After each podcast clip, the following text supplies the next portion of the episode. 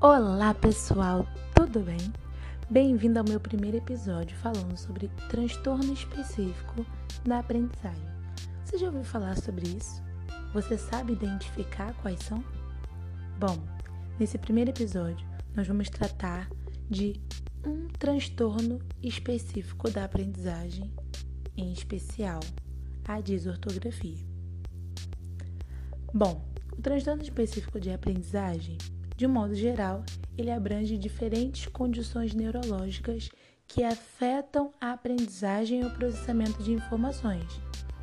Que também temos exemplos como a dislexia, que é o que tem um comprometimento na leitura, a descalculia com um comprometimento na matemática, a desortografia com comprometimento na escrita.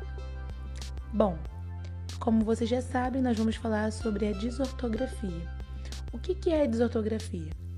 A desortografia é um transtorno da escrita, caracterizada por erros ortográficos, gramaticais e de pontuação frequentes. A escrita ela, ela é predominantemente confusa, muito frequente em alunos e pacientes com dislexia, classificada como desortografia fonológica ou desortografia lexical superficial que também é chamada de ortográfica.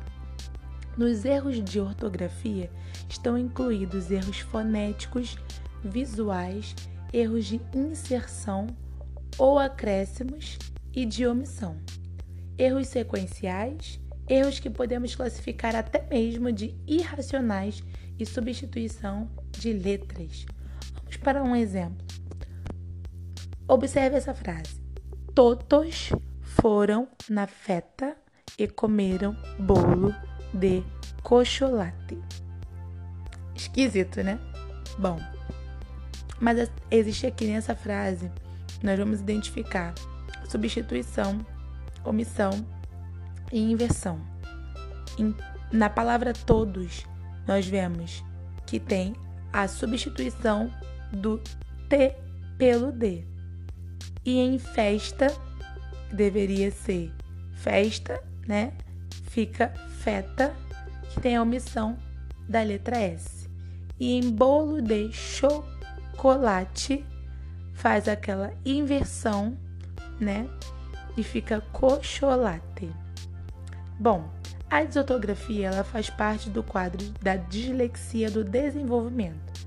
Crianças disléxicas possuem deficiência no sistema fonológico, alterando a conversão letra e som, que não consegue ser armazenada, provocando lentidão na leitura e na escrita, confusão entre palavras muito parecidas e alteração na compreensão da leitura e escrita ineficiente. Espero que você tenha gostado desse primeiro episódio. Até o nosso próximo episódio. Tchau, tchau!